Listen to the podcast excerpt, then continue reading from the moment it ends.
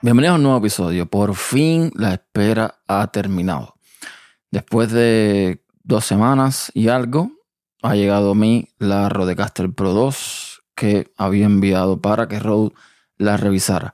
De hecho, no es la misma. Me enviaron un producto nuevo. Eh, no me dieron muchos detalles. Simplemente lo sé porque eh, revisando el número de serie que yo envié en el correo de soporte y revisando el número de serie que me actualizaron en el sitio web de Rode, donde están mis productos registrados, vi el número de serie distinto y listo.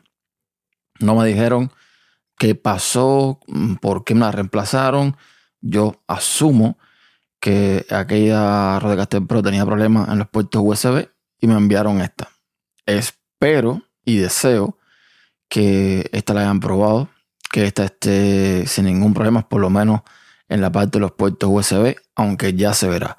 Voy a esperar un tiempo, un par de semanas o quizás, voy a darle bastante uso para ver si todo se comporta bien. Y bueno, si es así, pues seguiré feliz y contento de poder tener un producto como este en mis manos.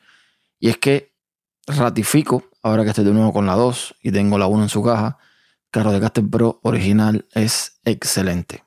Muy buen equipo. Eh, la construcción espectacular, pero es más grande. Y sinceramente, mm, a ver, si lo que tú vas a hacer es un podcast eh, lo más básico posible en Windows o Mac, eh, sin mucha pretensión, la Rodecaster Pro original es la indicada. Va a funcionar todo sin problema. Si quieres un poquito más allá, si quieres eh, otras funcionalidades, si quieres un equipo más pequeño, si quieres un equipo más personalizable, en fin, esta sería la, ideal. Pero eso sí, evidentemente, hay que tener en cuenta que ahora mismo la Rodecaster Pro original la encuentras por menos de 500 dólares y esta vale 700 o 700 o más. Ahora mismo no recuerdo. Pero no es, no es nada barata.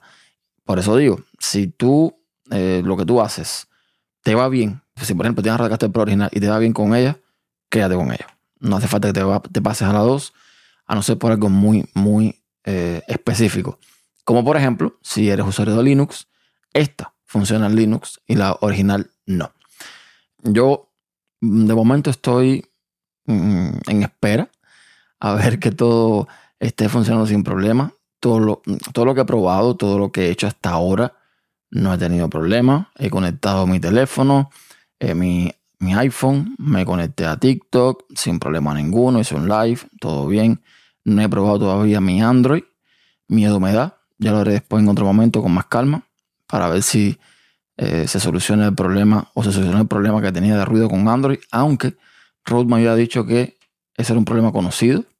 En fin, y no han actualizado el firmware en buen, buen tiempo. Llevan más de tres meses sin actualizar el firmware, que son de las cosas que me tienen un poquito molesto con la compañía. El trato mm, en este caso no me pareció top. O sea, mm, no sé, a lo mejor uno se adapta a compañías como Apple quizás, que tienes un trato de cliente, o sea, como cliente, pues creo que bastante bueno.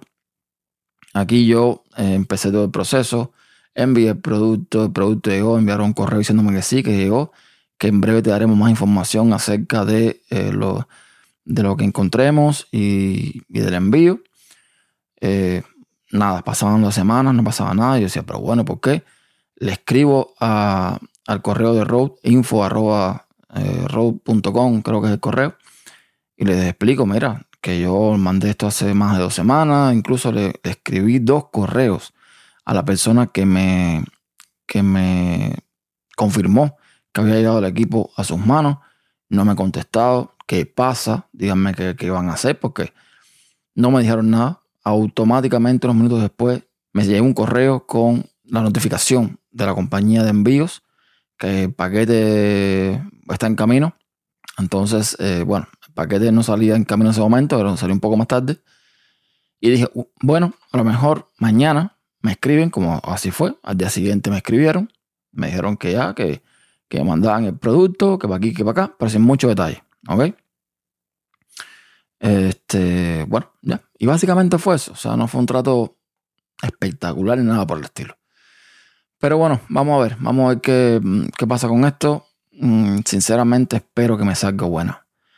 Porque es un equipo que quitando los defectos que ya he comentado en otros episodios y que no me gustan y que no se pueden cambiar, como por ejemplo el bendito botón de encendido apagado, o que incluso ya habiendo probado la 1 nuevamente, mm, le doy el crédito a, a Steve de que la velocidad de arranque apagado pues se nota, se nota y mucho.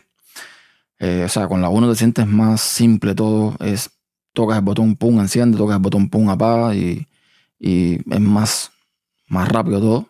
Pues eso, bueno, también es mucho más simple. Ya lo dije en mi video en YouTube. Pero son cositas que se notan. No es que me moleste, a mí no me molesta, no tengo ese apuro para que arranque ni para que, ni para que se apague, pero son cosas que se notan. Y nada, ya iré comentando después, cuando haga otras pruebas, cuando vea que todo esté bien, ya sí haré el video en YouTube hablando de las dos, incluso a lo mejor comparándolas, y ya veremos. Y por aquí lo dejo para no alargarme más. Así que hasta un próximo episodio.